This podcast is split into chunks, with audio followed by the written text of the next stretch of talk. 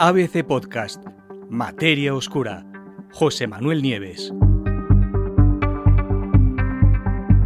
El grito silencioso de los tomates en peligro.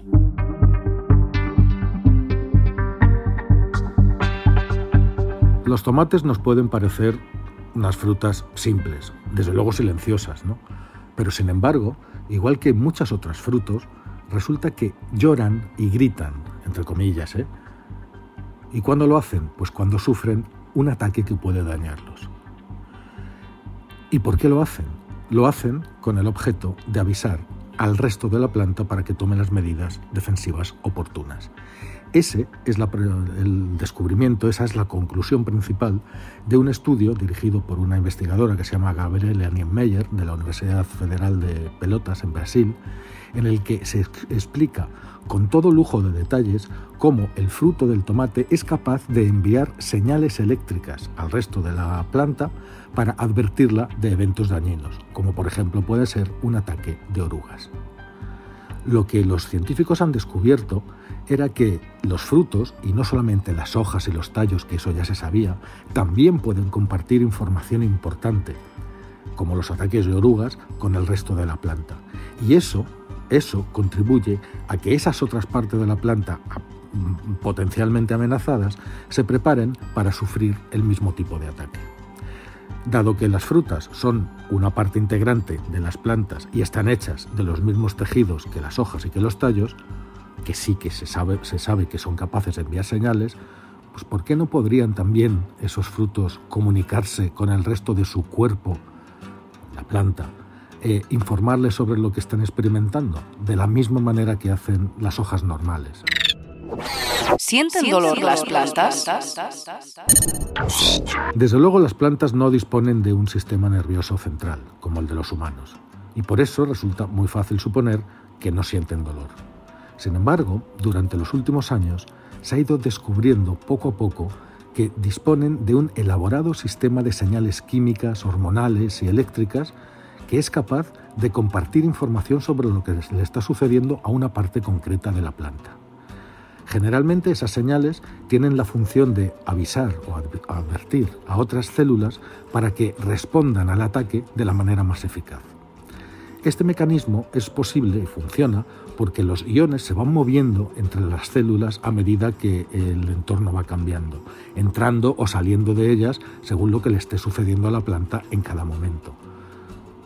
De esta forma se crea una señal eléctrica que se transmite a toda la planta en general. Sin embargo, los frutos son diferentes, es algo distinto, no se pensaba que tuvieran esta capacidad. Los frutos, por lo general, reciben una enorme cantidad de nutrientes y no tienen que dar nada a cambio, no tienen que devolverle nada a la planta.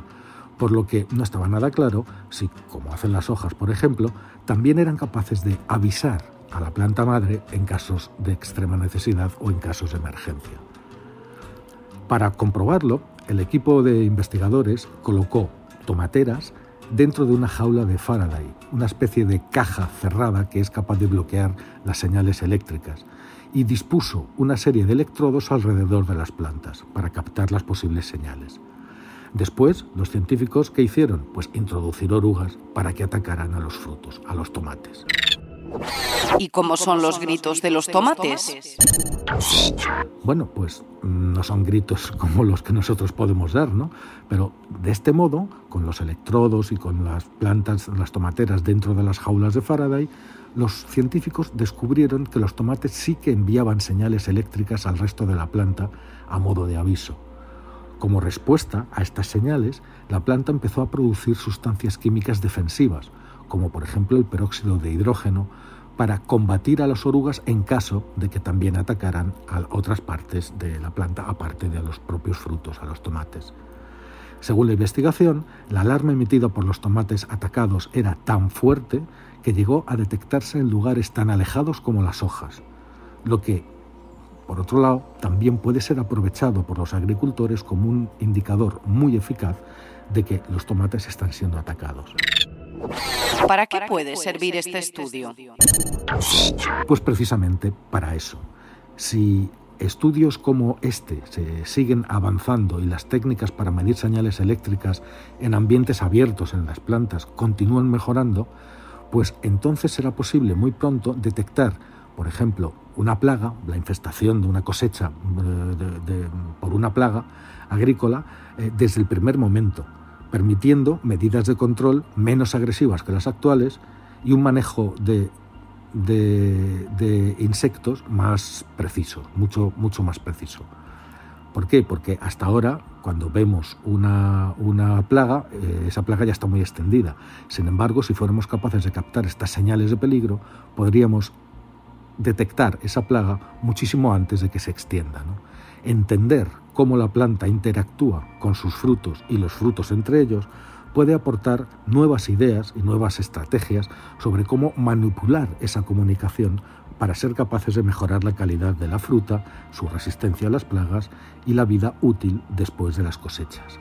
En fin, que podría ser todo un avance para la agricultura, pero aquí lo importante es que los tomates, los pobres tomates, estos frutos, no son silenciosos, sino que a su manera gritan y lloran cuando se les ataca.